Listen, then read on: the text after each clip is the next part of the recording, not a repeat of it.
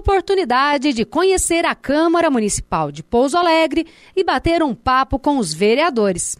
Assim foi a tarde de cerca de 30 estudantes na terça-feira, dia 1 de novembro. Alunos do SENAC visitaram a Câmara por meio de orientação da Escola do Legislativo. Na oportunidade, eles foram recebidos pelo presidente da Escola do Legislativo, vereador Igor Tavares, que falou sobre a função do vereador e as atividades desenvolvidas pela escola. Depois do bate-papo, os estudantes foram presenteados com os livros da coleção em miúdos.